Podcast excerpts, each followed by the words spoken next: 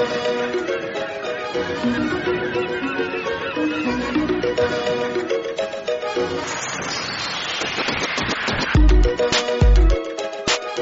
tal amigos? ¿Cómo están? Muy buenas noches, muy buenas tardes, muy buenos días desde donde se encuentren. ¿Qué tal? Mi nombre es Daniel, eh, alias Niten, y este es el cuarto episodio, ya, ya estamos cuatro ya, qué rápido, eh, de este lindo podcast que nació en pandemia llamado Menú Marino, eh, parte de lo que brinda un poquito la comunidad de Elfos de Mar.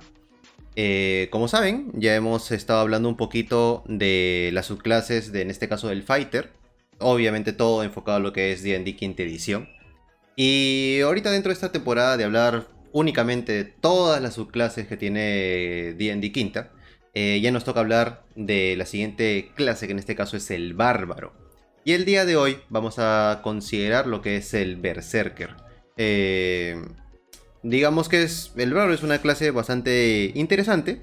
Eh, es una de, las clases, digamos, con mayor aguante a nivel de temas de combate. Así que va a estar bastante interesante conversar de, ello el día de hoy. Eh, y justamente el invitado del día de hoy también, amigo ya de años, amigo de la casa, ya en el pasado hemos trabajado en algunos proyectos que por temas de pandemia se fueron al piso. Pero ahora ya en el futuro eh, ya se piensa retomarlo. Así que también estén atentos a eso más adelante. y en este caso mi, querido invitado, mi querido amigo, que es Mauser, él es cabeza, él es dueño, creador de la comunidad Rat Edge, una comunidad eh, de juegos de mesa eh, y de rol acá en, Perú. Así que no quiero comentar más, quiero que él mismo se presente, que él mismo hable de, lo que en este caso es Rat, y nos comente un poquito más de ello. Así que damos la bienvenida a Mauser. ¿Qué tal amigo? ¿Cómo estás? Muy bien, muy bien Dani, ¿cómo están? Muy buenas noches, mi nombre es David, eh, me llaman Mauser y básicamente soy quien cuida, vamos a decirlo así, a la comunidad de Ratsech. Eh, Ratsech es un club, un, grupo, una especie de asociación en la que nos dedicamos básicamente a los juegos de mesa y rol. Eh, no tenemos una predilección de juegos de mesa, no tenemos una predilección de juegos de rol, aunque sí tenemos que reconocer que mucha gente viene buscando Dungeons and Dragons antes que algún otro sistema. Están invitados todos los que quieran participar, somos una comunidad abierta y libre en ese sentido. Ah, bacán, bacán, bacán. Por, ejemplo, para saber, eh, ¿hace cuánto tiempo existe la comunidad de Rat's Edge? Como Rat's Edge ya tenemos 16 años en este septiembre, o sea, formados como club, como agrupación, como este, asociación, si lo quieren ver de alguna forma, ¿no? Pero como grupo de amigos, Rat's Edge nace mucho más atrás, antes de inclusive llamarse Rat's Edge. Éramos jugadores de Magic allá por el 2000 y la comunidad se llama Rat's Edge básicamente por una carta de Magic que ocurre justamente en el borde de Rat, que es un lugar dentro de las historias de Magic, el encuentro, Magic the Gathering, como quieran llamarlo. Ah, mira, mira tú. Ah, qué, chévere. No, no. Siempre, siempre, he tenido en la cabeza, o sea, de dónde salió. siempre sabía, o sea, entendía, sabía un poquito de, de, que de ahí venía, pero no exactamente de que venía de, una carta en específico, ¿no? No, no, no, no tenía ese conocimiento. Mira, no. es, una carta legendaria, ¿no? tiene una habilidad que hoy por hoy sería considerada muy tonta, pero era una carta que yo utilizaba mucho y por ende el nombre del grupo, eh, como lo puse yo, eh, se bautizó como Rat Edge y ahí quedó con ese, ¿no? Hasta ahora. Es más, utilizamos ahora la abreviatura de Club Re por un tema de que la gente nos busca y siempre nos pregunta, oye, ¿cómo se escribe Rat Edge? Entonces, para evitarnos ese tema, eh, muchas veces solamente decimos búscanos como Club Re y nos encuentras, ¿no? Claro, claro, claro, claro. Ah, mira tú. y en este caso, eh, o sea, entiendo que comunidad han realizado diferentes cosas igual. Son más de, más de, o sea, bueno, son 16 años, ¿no? Son un montón de tiempo. Eh, por ejemplo, así súper rápido. ¿Qué, ¿Tú qué consideras que es lo más resaltante o eh, que has podido realizar hasta el momento como comunidad? Eh, bueno, básicamente todos los años está el Día Internacional de los Juegos de Mesa, que normalmente se celebra a los finales de abril. Estas épocas por pandemia es un poco complicado, pero este, los últimos años lo hemos realizado en comunidades, con ayuda de varias comunidades, obviamente, y tenemos el orgullo de decir que la penúltima y la última que realizamos tuvieron más de 500 personas en rotación a lo largo del día, mm. organizados siempre dentro de municipalidades que nos han apoyado bastante. Y aparte de eso, realizamos actividades en las cuales convocamos gente para que conozca el mundo de los juegos de mesa y comparta con nosotros también pequeñas sesiones de one shots de rol. Ah, mira, mira, mira. Ah, qué bacán. Sí, pues porque siempre yo considero que es bueno eso, ¿no? O sea, que, poco a poco podamos mostrarle a las personas el tema de los juegos de mesa, el tema de los juegos de rol. Porque no solamente como un tema de, de, ocio, digamos, o sea, como un tema lúdico, sino porque también puedes, o sea, digamos que a nivel, yo me, me gusta verlo mucho por el, por el lado capaz este, educativo de alguna manera.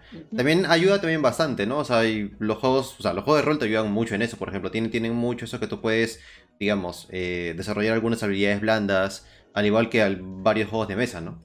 En efecto, o sea, eh, el desarrollo de habilidades blandas o de habilidades sociales en los juegos de rol es muy fuerte. Obviamente también va a depender mucho del juego de rol, va a depender mucho del director de la mesa, va a depender mucho de cómo quieran llevar el entorno. Pero la idea justamente dentro del club es enseñarle a la gente que los juegos de rol no son malos, no solamente sirven para pasar el tiempo o para tener el tiempo lúdico como lo habías indicado, sino también para poder departir un poco, controlar algunas otras cosas, eh, llámese en este caso habilidades blandas, por ejemplo, control de estrés, ira, tensiones, para relajarte conversando y compartir con tus amigos y departir en una tarde, noche, mañana, lo que sea, una aventura fantástica que te lleve a aquel lugar que muchas veces por la tensión del día no llegas a disfrutar ni siquiera sentándote frente a un juego de video. Claro. O sea, totalmente de acuerdo con eso. Y ahora que mencionabas el tema, el tema de la aventura y el tema de lo fantástico, eh, es bastante interesante porque eh, ahora que vamos a hablar un poco del Berserker y antes ya de, entrar a, detalle, eh, entiendo que tú tienes experiencia jugando este Bárbaro. Viendo que lo jugó ya a tiempo. Ya, sí, vamos por partes. Yo, Bárbaro, jugaba en segunda edición. O sea, imagínate que. Oh, wow. ya. Después, cuando llegó tercera, eh, pasé a Clérigo en tercera. De ahí de tercera no volví a jugar, sino. O sea, como jugador, sino hasta quinta. ¿Por qué? Porque obviamente de tercera para acá solamente me volví máster y me quedé como máster y ya era eso de, ¿qué hacemos? Vamos a jugar, sí, ¿a quién masterea? Y todo, toda la mesa voltea a mirarte, ¿no? Ya, pues bueno, no nos queda más que jugar de Master, pues, ¿no? Entonces, este, sí, el Bárbaro es una clase que me gusta mucho, que le he jugado en quinta, me divierte mucho y considero que es el tanque por naturaleza y el más fácil y el más sencillo de armar. Se arma en dos golpes y sales a dar 10.000, ¿no? Entonces, este, no lo considero muy social, lo cual ayuda a los jugadores nuevos en algún sentido, eh, pero sí lo considero muy fácil de utilizar y obviamente es la máquina de matar por excelencia en D&D, pues, Sobre todo si hablamos del Berserker en este caso. Claro, o sea, eh, porque sí, siempre, siempre he escuchado ese comentario de que no, yo elijo Brawler porque, o sea, es como que yo, hacha, matar, listo, no, no le importa más. Ya, lo que pasa es que va a depender mucho de cómo quieras armar a tu personaje. Siempre va a existir la persona que obviamente convierte un personaje en el bruto por naturaleza, pero para mí un bárbaro en realidad es aquella persona que no necesariamente tiene un skill social porque su entorno no ha sido necesariamente social, social como nobleza, social como vamos a una fiesta. Es un social más tribal. Y el hecho de que sean tribales no los hace brutos, simplemente los hace distintos. Pueden ser un poco salvajes tal vez, de repente, dependiendo de, del trasfondo que le quieras dar histórico a tu personaje, de su trasfondo de vida, de su, trasfondo social, pero yo lo veo más como eh, el vikingo, si lo quieres ver de alguna forma, o el espartano que ha recibido una educación muy, muy dura y que está preparado para el combate, sabe lo que es combatir, le gusta el combate, vive por el combate, pero eso no necesariamente lo hace este, un embajador, eh, negociador por naturaleza, ¿no? Al contrario, es el que está preparado para negociar con arma en mano. Claro, no, no, no, no tener este dotes como para ser congresista del. depende de qué congresista, ¿no? ay, ay. A ver, ya. Entonces en ese caso ahora sí. Quiero directamente al punto. Vamos a ver. Bueno, no digamos que el Berserker es más sencillo de que el resto de otras, otras subclases que hemos visto, como el caso del Fighter, que en el caso, por ejemplo, del, del Battle Master que tiene N cosas de qué hablar porque maneja como 16 maniobras. En este caso el Berserker es más sencillo, así que vamos directamente al punto. Cuando, te comenté que era para mí, ojo que es mi opinión en este sentido, la clase más fácil de utilizar para los personajes nuevos, para los jugadores nuevos, perdón, es porque realmente lo es. O sea, tienes tres o cuatro cosas y no hay más misterio. Claro. Es un, este, si vas a ponerle algo de skill social, no le quites toda la inteligencia y toda la sabiduría, pero da por hecho que en realidad sus características van orientadas a la fuerza de la constitución y si quieres no morirte en el intento algo de destreza, ¿no? Claro. Que eso justamente lo vemos un poquito con el tema ya hablando ya del berserker, ¿no? Por ejemplo, en este caso tienes, a ver, dice, ¿no? Tienes frenzy. Uh, cuando, cuando, tú eliges este, este camino, este path, eh, a nivel 3, eh, tú puedes entrar en frenzy cuando tú haces rage. Eh, si lo haces, dice, durante la duración de tu rage, tú puedes hacer un ataque con un arma simple en melee, como un bonus option, en cada uno de tus turnos después de este. After this one. Dice, cuando acabe tu rage, eh, tú sufres un nivel de exhaustion. Ajá. Ya, hasta ahí, por ejemplo, en mi caso, yo digo, ¿no? Ah, qué, o sea, me pongo a leer, digo, ¿no? Ah, qué bacán. Entonces ahora voy a poder hacer un ataque adicional como mi bonus option. Este, y entonces voy a poder hacer más daño, bacán. Claro, pero, Claro, pero el tema es, en mi caso, no es como que digo, pucha, el hecho que te meta un nivel de exhaustion es como que, ah, siento que es un bajón para ese... Míralo así, es el rush de adrenalina supercargado que tienes en ese momento y te estás yendo con todo a pegar. No miras nada, no ves nada, visión de túnel, así, directo a tu objetivo, pegas y pegas, viene el golpe, no importa, pegas y pegas, viene de nuevo y pegas y pegas. No te preocupa nada en ese momento.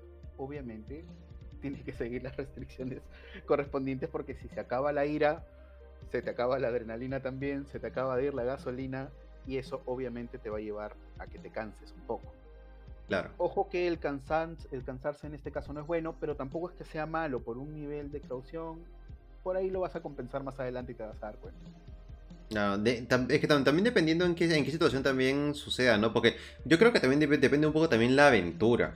O sea, si es una aventura en la que vas a tener, ah, digamos, peleas muy, muy, muy seguidas, es como que al final es como que ah, le va a doler a la persona que está jugando, pero mm, yo también considero que va a depender. El, el, frenzy en realidad no es como para que salgas de arranque gastándote tu frenzy y matando todo lo que se mueva. O sea, en realidad el bárbaro es el personaje que tiene la mayor capacidad de hacer daño, considero yo en este punto, y por ende este, tienes que saber en qué momento usar qué cosas, porque si ya vas a llegar cansado al miniboss o al boss, como que mucha gracia no tiene, ¿no? A menos que sea un encuentro casual y que sepas que estás jugando una aventura en donde, bueno, pues no saliste al bosque, te encontraste con esas hadas grandes, así peludas, velludas y que miden dos metros, y te tienes que defender de ellas. Y cuando te defiendes, te das cuenta de que ya son muchas y quieres salir corriendo, porque también a veces es bueno que un bárbaro sepa retroceder, dar un paso atrás para dar dos adelante, y entonces de repente ahí podrías usar tu frenzy. ¿no? Pegas lo que tienes que pegar le das a quien le tengas que dar y luego sales a la carrera con todo tu grupo y si ellos te pueden cargar mejor. Pero inicialmente no es lo ideal el frenzy gastártelo de un solo cocacho. Claro. Mm, y por ejemplo, cuando. A ver, yo lo que entiendo. Cuando dice que es a single melee weapon attack, o sea, obviamente es un ataque con un arma en melee. Pero cuando habla de single, asumo que se refiere porque, digamos, ¿no? Cuando tu personaje, digamos, a nivel 6 gane lo que es el extra attack no vas a hacer dos ataques, pues, ¿no? Te permite hacer un, un, solo ataque con un arma en melee como bonus opción. Asumo que a eso se refiere el single. Porque después es cualquier arma, puede ser un arma... No, aunque habla...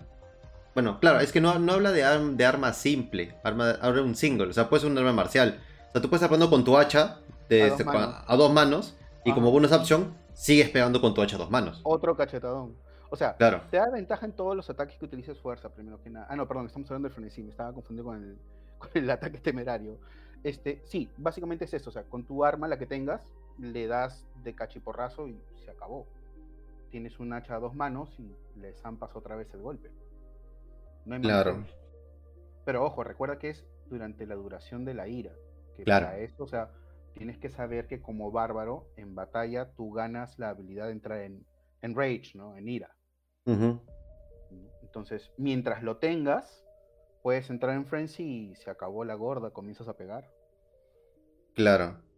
Mm. Ok, bueno, está bueno, está bueno. Eh, a ver, después de ahí pasamos allá hasta el nivel 6, que en este caso es el Mindless Rage, que dice que tú no puedes ser, bueno, Charmed o Frightened mientras estés en Rage. y si tú estás en alguno de esos dos estados cuando tú vas a entrar en tu rage, el efecto se suspende hasta la duración del mismo. Eh, ahí, por ejemplo, ¿cómo lo consideras? ¿Está bien? ¿Está mal? Lo que pasa es que, o sea, es una ventaja en ese sentido porque el bárbaro también tiene otro problema, ¿no? Como, como parte de las características del bárbaro es le vas a tratar de meter todo a la fuerza y toda la constitución. Y si estás jugando con un bárbaro que normalmente lleva este, la defensa, bueno, el, el Unarmored Defense, no me acuerdo cómo dicen en castellano, eh, estos, esta característica hace que tú tengas de base de Armor Class 10, más tu destreza, más tu constitución. Entonces le vas a poner todo a esas tres características, ¿no? La fuerza, la destreza y la constitución. Y te olvidas de detalles importantes como la inteligencia, la sabiduría, el carisma, ¿no? Entonces te vuelve vulnerable a los ataques mágicos a mí me parece bastante interesante que el Mindless Rage se lo hayan puesto para justamente tratar de contrarrestar este tipo de controles, este tipo de dominios, que muy pocas veces ocurren, pero que por ahí siempre un máster con algo de experiencia puede comenzar a fastidiarte bastante. Claro. Pero, por ejemplo, ¿tú consideras de que esté bien que solamente sean esos dos estados? ¿No debería haber otro más adicional, por ejemplo? Para que, porque, o, o lo sientes que está preciso, está perfecto que sean estos dos? No lo sientes ni muy poco ni, muy mucho. Es que no es ni mucho ni poco. Eh, considero que el bárbaro, repito, es una clase que es básicamente para el jugador que recién comienza o para el grupo que sabe que va a meterse simplemente a hacer su, famoso este masacre en mazmorra, ¿no? Vamos a jugar a, la masacre de la mazmorra, correteamos toda la mazmorra y para eso nos armamos un partido solamente guerreros y bárbaros. Y bueno, y el clérigo al fondo para que ayude de cuando en vez. Entonces, este, el personaje bárbaro como tal no debería, desde mi punto de vista, tener más porque ya es el que más daño hace, más defensa podría tener dependiendo del tipo de bárbaro, como lo armes y las características que tenga. Y obviamente depende también de la raza, porque la raza va a influir. Va a depender mucho de cómo lo quieras trabajar, porque recuerda que, este, o sea, si hablamos solamente del, del manual básico, el semiorco ya es grandote, feo y malo pero si ya nos vamos, por ejemplo, a la guía de bolos, eh, estamos ya hablando del Golaya, que ya de por sí puede reducir daño porque tiene la fortaleza de piedra, tiene más dos a la fuerza, más uno a la constitución, o sea, es una cosa gigante el pata. ya te mete miedo desde que lo ves y encima le vas a dar más, pues bueno, ¿no? Para mí es, él es el que jala la marca, ¿no? Le van a pegar a alguien, pégale al grandote feo y malo, a ese le tiene que pegar primero. Porque obviamente, o sea, si entra un Goliath o entra un Semi-Orco en medio de un party de solo humanos, como que te vas a dar cuenta que es el que va a comenzar a pegar, ¿no? Claro. Eh, y, también entre sí no, ¿ah? porque también va a depender, por ejemplo, digamos, no sé, si ves también al clásico maguito que está con su túnica y demás, es como que, mmm, bájate a ese que es el más, o sea, en el caso que por ahí los enemigos supieran temas de magia, ¿no? Es como saben como que... Mm. Es que va a depender también mucho del máster. Claro depende de lo que el máster quiera hacer, qué tan buena gente pueda hacer, qué tantas ganas tenga hoy día de hacer un TPK o cómo se sienta con relación al grupo, así de simple, ¿no? Porque, o sea, repito, un bárbaro, un buen bárbaro puede hacer mucho daño, un buen clérigo, que no estamos hablando del clérigo, pero un buen clérigo puede salvar muchas situaciones, pero un bárbaro con un clérigo atrás, obviamente son la máquina de matar imparable, pues, ¿no? O sea, uno, uno pega, el otro cura y le siguen cayendo cachiporrazos al de adelante y a nadie le importa. Mm, Él sigue avanzando. Claro. O sea, y no solamente curar, ¿no? También, o sea, temas de la CE y, otra, y otras cosas adicionales. Claro, claro, claro. Mm. va a depender mucho, repito, de cómo quiera ver el máster, contra quién se quiera ir y qué es lo que quiera hacer. Claro. repito, o sea, lo más normal es tú ves entrar por un bar a un conjunto de cinco personas, todas de metro ochenta promedio, y entra uno de dos metros diez, ¿a cuál le pegas primero si tienes una pelea? Al de, al de 2 metros 10, en una. Me lo tumbo en una. sí, porque. porque... ¿Quién, es el clérigo, no? Es más, o sea, si lo veo con una túnica, ay, no, este es buena gente, a este no le pego, le voy con el grandote. Eh, claro.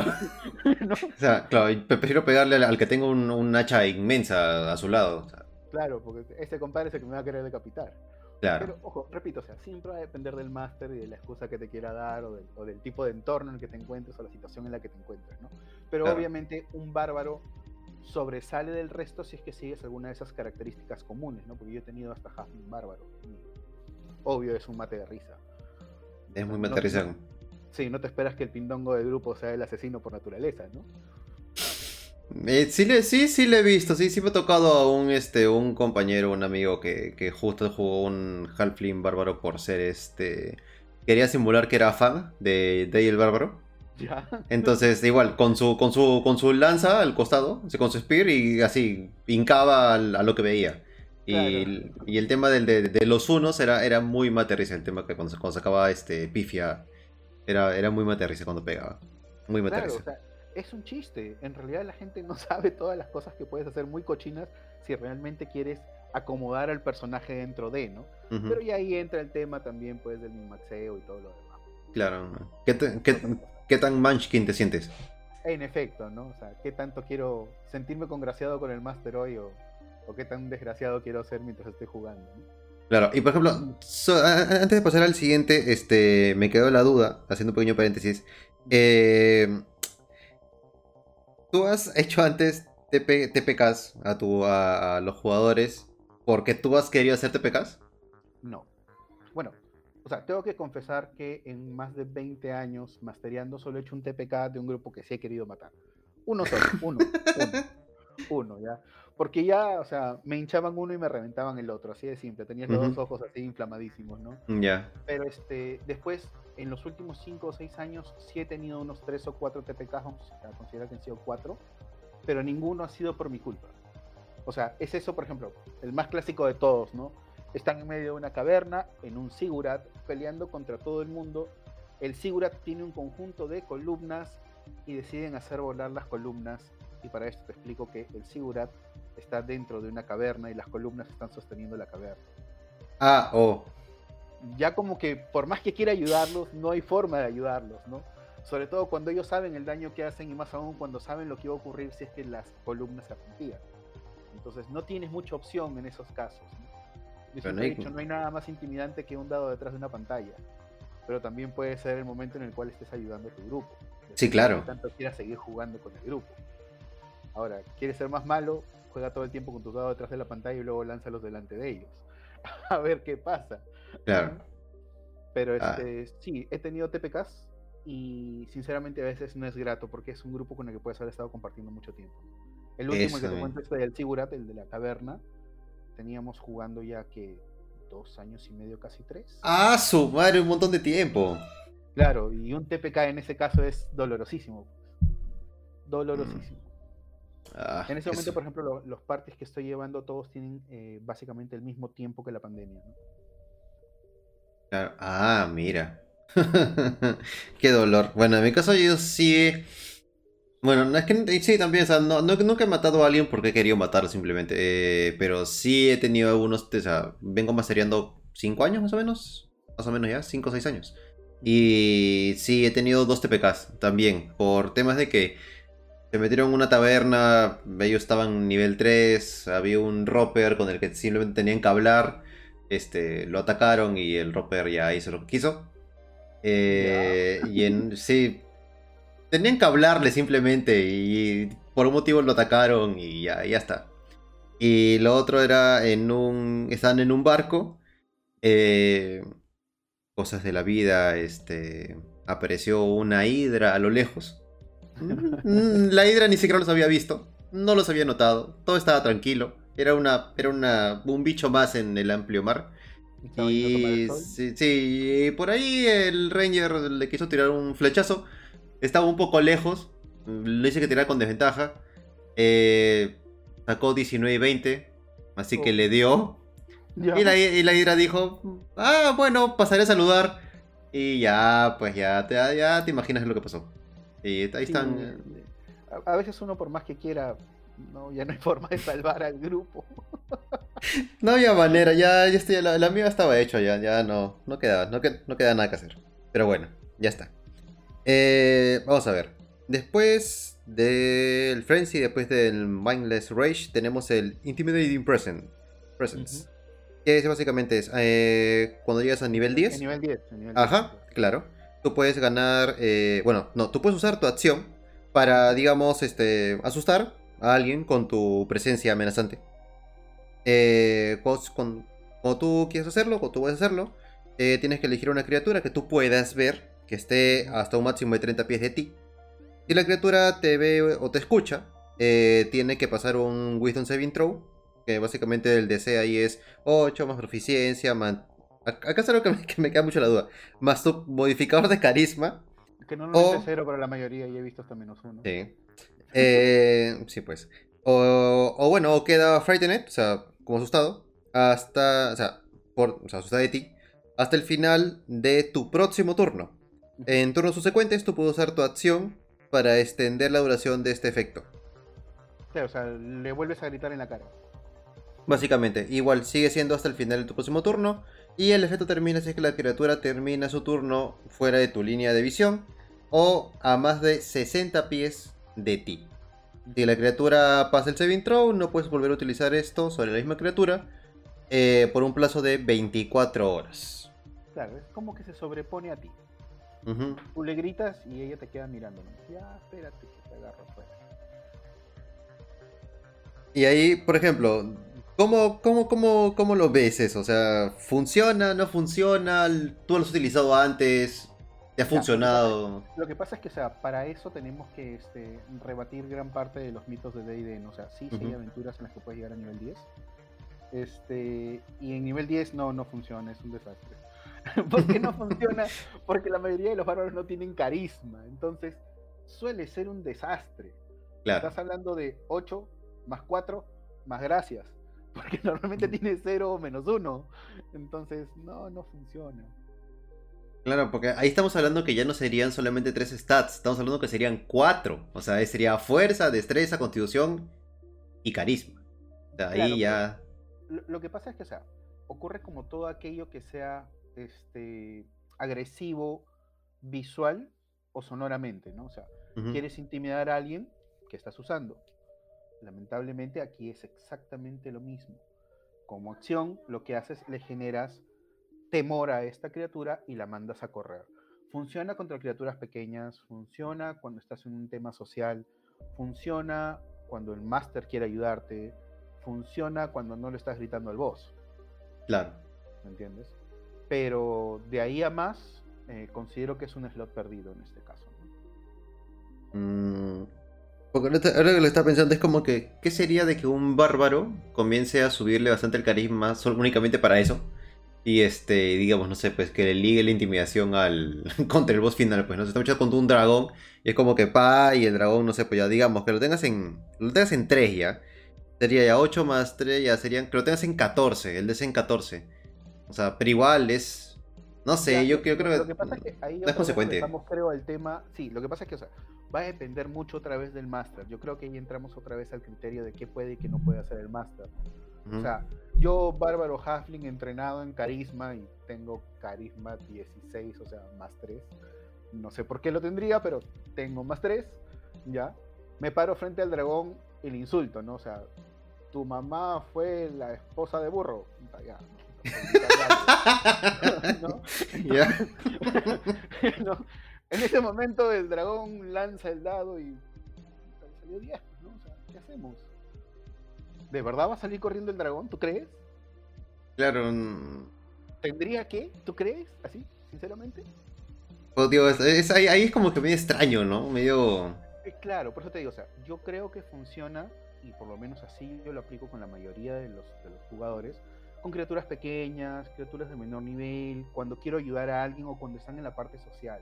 En medio del combate precisamente como que no funciona.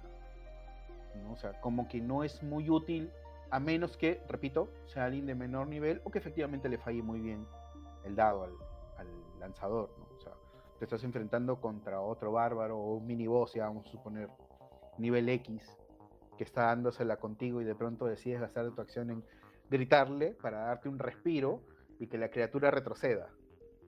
Por ahí te liga. Claro. ¿Me entiendes? Por ahí que te, alguien te incrementa, no sé, un spell de belleza, pues, para darte más algo el carisma.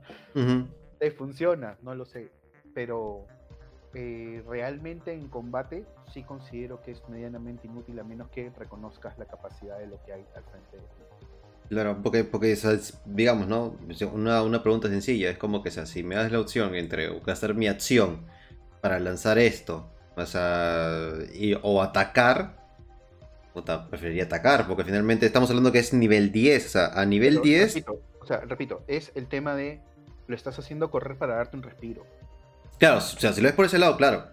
Claro, o sea, él, lo estoy dando, lo estoy haciendo correr no porque quiero que se vaya, lo estoy haciendo correr porque quiero que me dé a mí el aire necesario para poder correr de repente donde el clérigo, para poder escapar, para poder hacer cualquier otra cosa.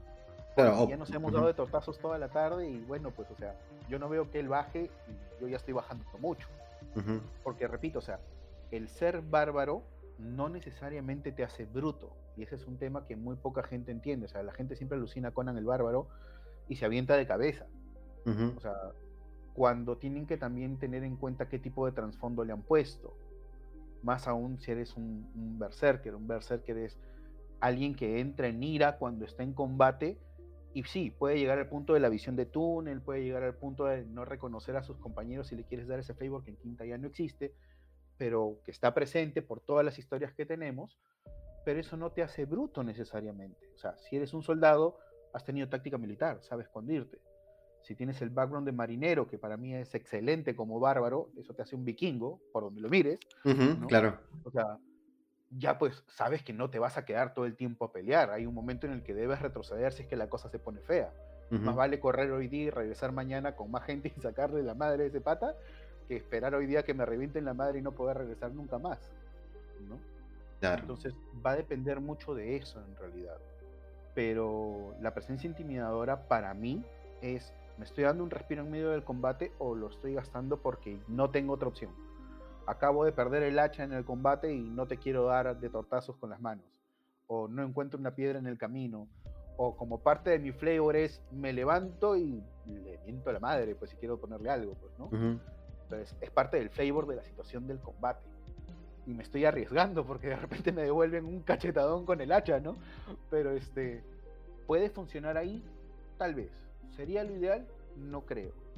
¿Es un slot perdido, o sea, un, espacio de, habilidad perdida? Sí, para mí es un espacio de habilidad perdida. Porque, repito, eh, tú esperas que este personaje esté en el combate, te funcione en el combate y esté yéndose de cara porque lamentablemente es el tanque del grupo. Ojo que el hecho de irse de cara no quiere decir que no sepa en qué momento retroceder.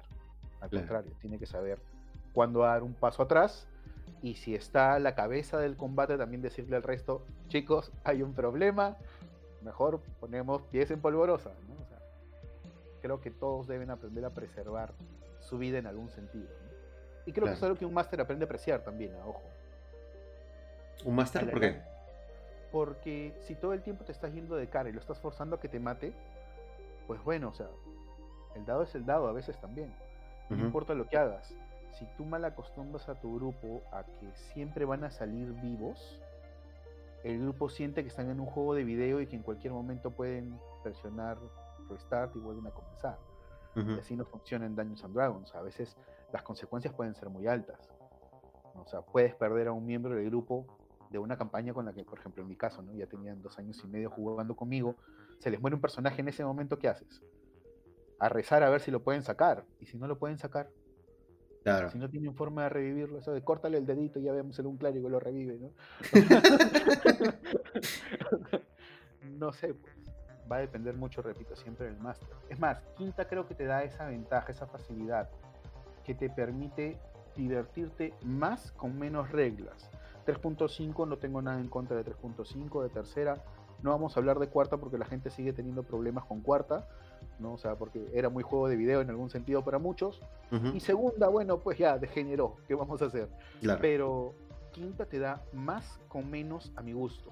Y este es el momento en el cual un personaje puede ser lo que él quiera hacer, literalmente, y disfrutar al personaje con mucho rol de por medio, con menos reglas.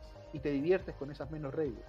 Por más que estamos empezando a tener cada vez más libros con más complementos y con más paths a poder seguir.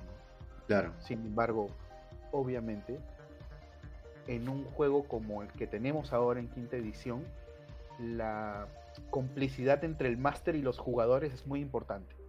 Mucho, mucho, mucho, muy importante. Sobre todo si el máster se presta a lo que el grupo quiera hacer.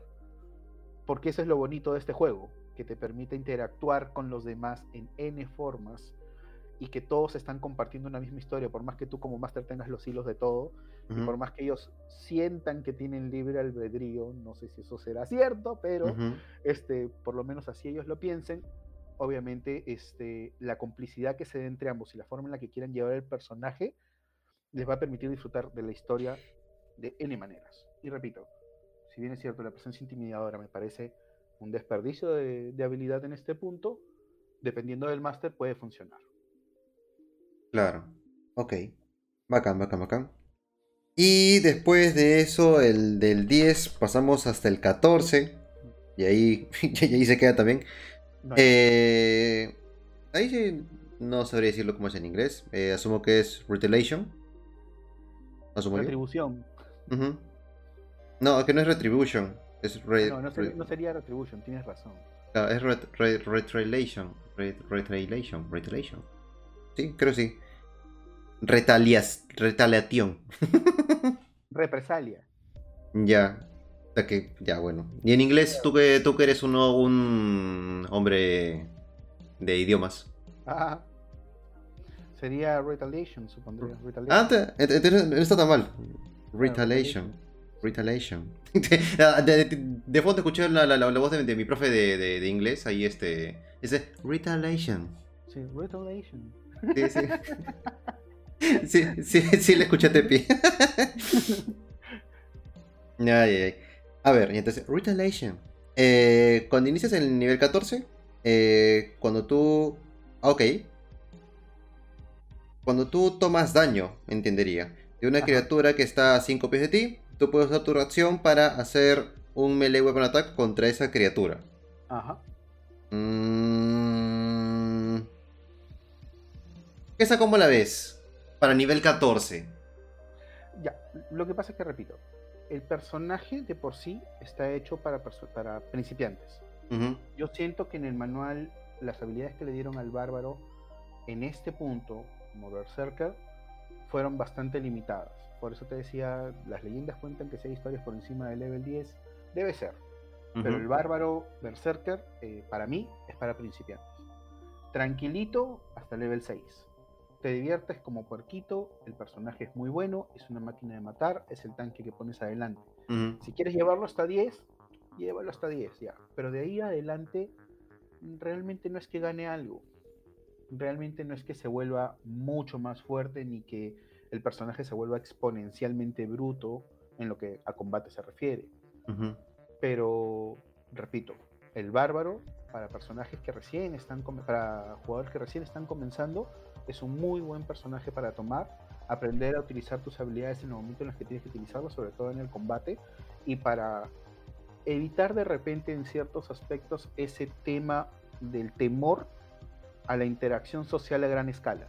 Porque ojo, no estoy diciendo que el Berserker, repito una vez más, sea bruto, mongolo o algo por el estilo, no, al contrario.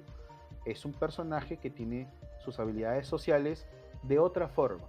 Él no las ve en el sentido de no sé, pues un mercader o un, o un noble que va a negociar una corte.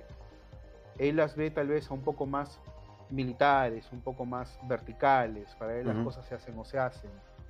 No quiere decir que no hable, habla, interactúa, pero dice lo que tiene que decir, es conciso, es claro, va al grano y no requiere más. Ese es el mm. chiste. Entonces, como te digo, yo siento que en el manual básico, el Berserker, por encima del nivel 10 ya pierde mucha gracia. Pero en niveles bajos, suficiente. Es muy bueno y te divierte. Sobre todo si estás en un dungeon crawler, que vas a avanzar, avanzar, avanzar, mato, mato, mato, me divierto, me divierto, me divierto, descanso, me levanto, sigo matando. claro. ¿Qué es lo que la mayoría busca en DD últimamente? Se olvidan de la parte social, se olvidan de la parte de la historia, el rol y todo lo demás, ¿no? Al final si bien es cierto, tienes que tener mucha interacción de combate o una buena cantidad de interacción de combate, en DD no lo es todo. Claro. Pero a los novatos les das eso y ya, ya jalas el ganchito, ¿no? El famoso caballo de Troya, ¿no? Les muestras la mesa con la mini y ya tienes un futuro jugador de DD y no sabe que en el futuro le vas a dar una campaña que no necesariamente tiene todas las sesiones un combate. Claro. Claro, es... pegar. No hay más misterio. Claro, eso, eso, eso, eso sí lo, lo, entiendo. Y por ejemplo, hay temas que me salen también para, para preguntarte. Eh, en mi caso, haciendo un pequeño paréntesis del, del, tema de la subclase. En mi caso, por ejemplo, yo como DM, yo sí eh, me tiro más por el lado del combate porque es algo que, por ejemplo, a mí, a mí me, me, me, encanta el tema del combate, ¿ya? O sea, ya... Claro, o sea, amante de los RPGs hace... ¿Qué hablo? Desde primero, segundo, tercero. Tercero es secundaria. Sí, tercero es secundaria. Ahorita, o sea... Mm, ¿Cuántos, cuántos, tendría, ¿Cuántos años tendría por ahí? ¿15? ¿14 más o menos? Ahorita tengo 29. Este, entonces, a mí siempre me gustó siempre el tema del, del, combate táctico. O sea, es en que, que mueves tus fichas y los personajes tienen ciertas habilidades y hacen algunas cosas y se ayudan en grupo. O sea, siempre como combate en grupo. Entonces es algo que me ha gustado mucho y es algo que, que disfruto en D&D, ¿no? O sea, también disfruto del tema del rol. Eh, ahora lo disfruto, digamos, ahora más este, a raíz de que, digamos, yo adquirí un poquito más de estudios a nivel de lo que son este, artes escénicas, que en este caso viene a ser un poco más de temas de clown, un poco más de temas de impro teatral. Entonces me, me, lleva un poco más a eso, al hecho de querer contar la historia, no solamente por el tema de que, sí, llegan a este dungeon y se ponen a pelear con Tutilimundi y se me enfrentan con el boss y ya, listo, se acabó la campaña, sino más como que, oye, mira, pasa esto, te encuentras con este personaje, el personaje habla de una manera, se expresa de esta otra y así. Y sobre eso voy construyendo. Porque es algo que también que me gusta mucho, construir en base a lo que los jugadores van haciendo, porque siento que también este, practico un poco mi impro. Entonces, entonces lo utilizo bastante por ese lado. Este, pero por ejemplo, escucho muchos comentarios de personas que dicen, por ejemplo, no, este, no, D&D y sobre todo D&D quinta, este, no es un juego de rol, es, este, es, cualquier cosa es un juego de rol, porque la gente se tira mucho a combatir y todo es combate, combate, combate, combate, o dicen, no, no, pucha, no jugaría D&D porque este... También, siempre se enfocan en el tema de los combates. Que no, un combate a nivel 3 es, pucha, sí, es como que rapidísimo. Pero un combate a nivel 14, no, son dos horas y no tengo tiempo para jugar dos horas un combate. Por ejemplo, sobre, sobre eso, ¿qué opiniones tienes sobre tu caso? ¿Tú cómo lo ves, por ejemplo? Que tú tienes mucho más experiencia masteriando, y sobre todo D&D, por ejemplo. Ya, lo que pasa es que hay un tema muy curioso repito, siempre va a depender del máster. Si a ti te divierte y a tu grupo le divierte estar en el tema, vamos a entrar y vamos a matar y salimos con el loot, perfecto, es válido. Mientras se diviertan, bienvenido sea. En mi caso, por ejemplo, mis historias están balanceadas y tienen días en donde hay combate y días en donde no vas a ver pasar, pero ni a un conejo como para matar. No hay forma. ¿Me entiendes? pero son días en los que van a tener mucha información, que tienen que recopilar cosas, porque yo sí hago campañas muy largas y me conoces en ese sentido. No soy de tener muchos one shots. Mi one shot suelo ser bien mete la pata, porque mi one shot duran dos sesiones, así que de one no sé qué quedó. Pero este, eh, básicamente, repito, depende mucho de cómo se sientan tanto el máster como los jugadores. Y en realidad sí, el problema es que muchos jugadores llevan orientado el tema de DD al combate y como conversaba con algunos amigos, Dungeons and Dragons siempre te permite resurgir ese psycho killer que llevas dentro y con el cual te puedes desahogar cada vez que te sientas en la mesa.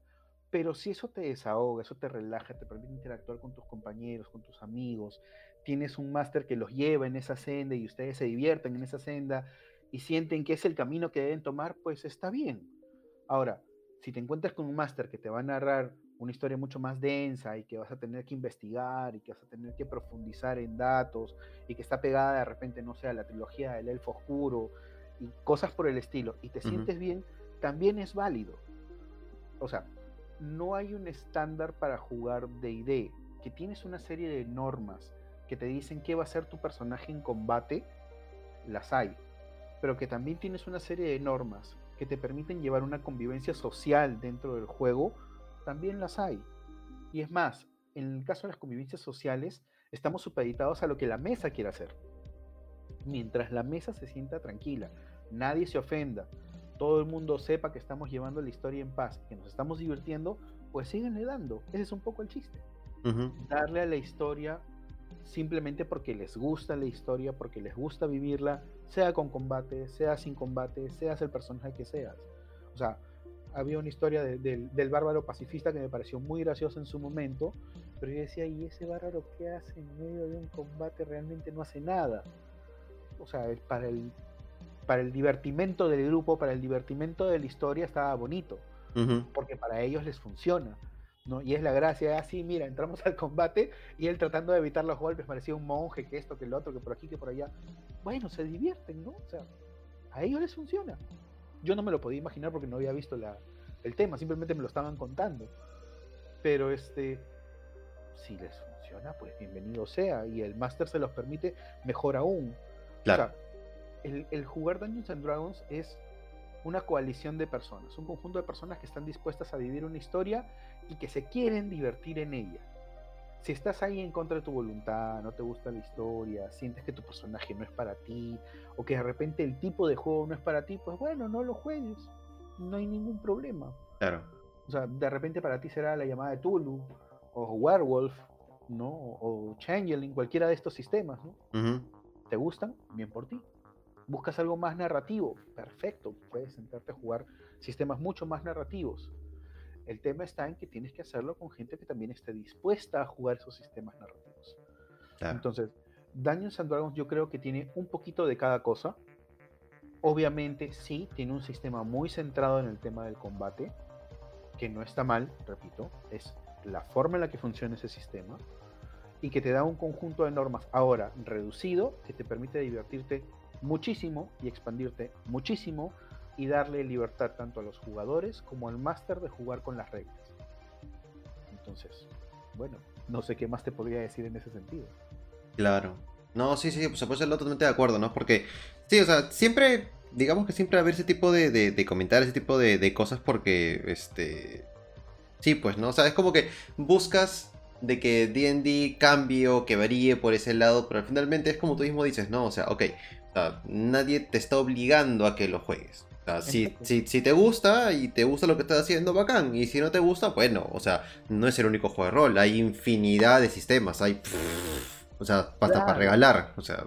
fantasía medieval no es lo único que existe. Hay ciencia ficción, hay steampunk, hay antiguos. O sea, hay, hay un sistema, por ejemplo, que, que me parece muy interesante que se llama Vieja Escuela Algo. Entonces tienes Vieja Escuela Medieval, Vieja Escuela Japón, vieja escuela, cyberpunk, vieja escuela, viaje a las estrellas, vieja escuela, tatatín, tatatán. Y lo gracioso es que cambian algunas cositas nomás dependiendo de dónde te encuentres, pero el manual central de vieja escuela siempre está. Y tiene 25 hojas, ¿ah? no tiene más. ¿ah? ah mira. Lo gracioso es que es, es, un sistema muy parecido a Dungeons and Dragons y que ha cogido todas las ambientaciones como diciendo, ya, ¿no te gusta este, la fantasía medieval? Ya, nos pasamos a Steampunk. Ah, ¿no te gusta el Steampunk? Ya, nos vamos al viejo este. Ah, ¿no te gusta el viejo este? Ya, nos vamos a la llamada de Cthulhu. Y están en ese plan. Entonces, en realidad, el que quiere jugar rol, lo único que requiere es divertirse con sus amigos imaginando las situaciones. Si no te gusta lo que estás imaginando, pues cambia de sistema o cambia de máster, de repente hay un problema ahí. También puede ser. Claro. claro. Ya, ok. Y bueno, entonces ahí estamos ya terminando, digamos, ya de, revisar al, al, amigo Berserker. Y ya este, digamos, para cerrar el review, este, este, este raje, este, este debate acerca de, la subclase, eh, ¿qué puntuación le pones? O tú que lo has jugado, tú que tienes la experiencia, tú que ya has visto lo que tiene cada una, cada una de las habilidades que puedes ganar como Berserker. Eh, en, el valor de, de un ceviche a cinco ceviches, ¿cuánto le pones como puntuación final a la subclase Berserker? Yo le pongo 3. ¿Y por qué le pongo 3?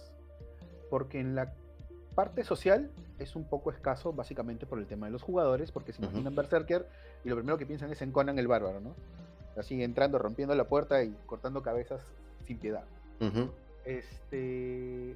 Otro de los temas que me lo trae abajo es que a partir del nivel 10 para arriba, sus habilidades como que se comienzan a desinflar un poco. ¿no? Entonces, si lo piensas llevar hasta 10, bueno, ya es cosa tuya, pero no le veo mucha utilidad. 3 porque sí funciona como tanque, lo que debe ser. Es el pata que va a entrar por delante en un combate. Y es muy bueno para los jugadores que recién inician. Repito, o sea, no tiene tanta maracatraca como lo podría tener alguna otra clase de fighter. En este caso son solamente, ¿qué vas a hacer? Ah, entro en Rage y prendo mi frenzy y le pego, ¿no? Claro. O, entro en Rage y le caigo a tortazos y cosas por el estilo, pero no hay más. Entonces no tienes que complicarte con 2000 habilidades ni pensar cómo deban ser. Y estás más supeditado al tema del rol ahí, dependiendo de cuánto le jale la lengua el máster, ¿no? O sea, lo ataco ya. ¿Cómo lo atacas? El pata está parado frente a ti en esta posición haciendo esto, esto. ¿Qué haces y cómo lo agredes? Entonces ya va a depender mucho de cómo le quieran jalar la lengua. Pues, ¿no? no, porque no simplemente sea como que, o sea, mm, entre en modo Hulk. Es como que yo Hulk pego y pego y pego y pego. Y, ahí regresamos un poquito más al tema anterior, acuérdate, ¿no? O sea, va a depender mucho de la mesa. Si yo digo, le pego y se acabó, tenemos un problema.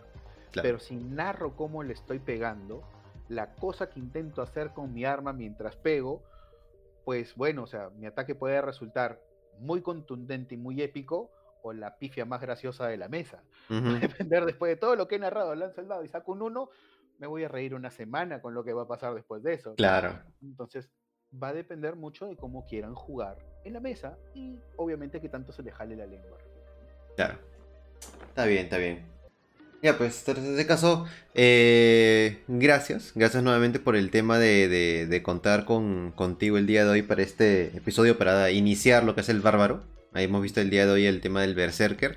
Eh, lo que sí, dime. Lo, que pasa es que hay un tema. O sea, recuerda que hemos visto las habilidades del bárbaro a nivel del berserker, ¿no? Pero claro. recordar que el bárbaro como bárbaro tiene algunas otras habilidades propias que son inherentes antes de tomar el camino, ¿no? Como el rage o el reckless sí, claro o el Danger Sense, ¿no? que deberían ser tomadas en cuenta al momento de jugar, que pueden ser tanto beneficiosas como combinables con cosas como el Frenzy o el Mindless Rage en algún momento.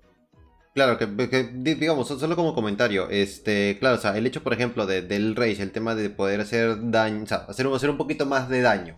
El hecho, por ejemplo, de en este caso de, del Reckless Attack. En todo de fuerza. Claro, por ejemplo, o sea, o el Reckless Attack, por ejemplo, que también este, ventajas al momento de que pegas. Entonces, si lo combinas, por ejemplo, con las cosas que te brinda el, el, el, este, el Berserker, sí, pues, ¿no? Por ejemplo, el 14 es como que, ok, mira, o sea, no solamente ya pegaste dos veces, no solamente utilizaste por el frenesí, pegas tres, este, sino que aparte tienes el, la, reacción donde puedes pegar una vez más.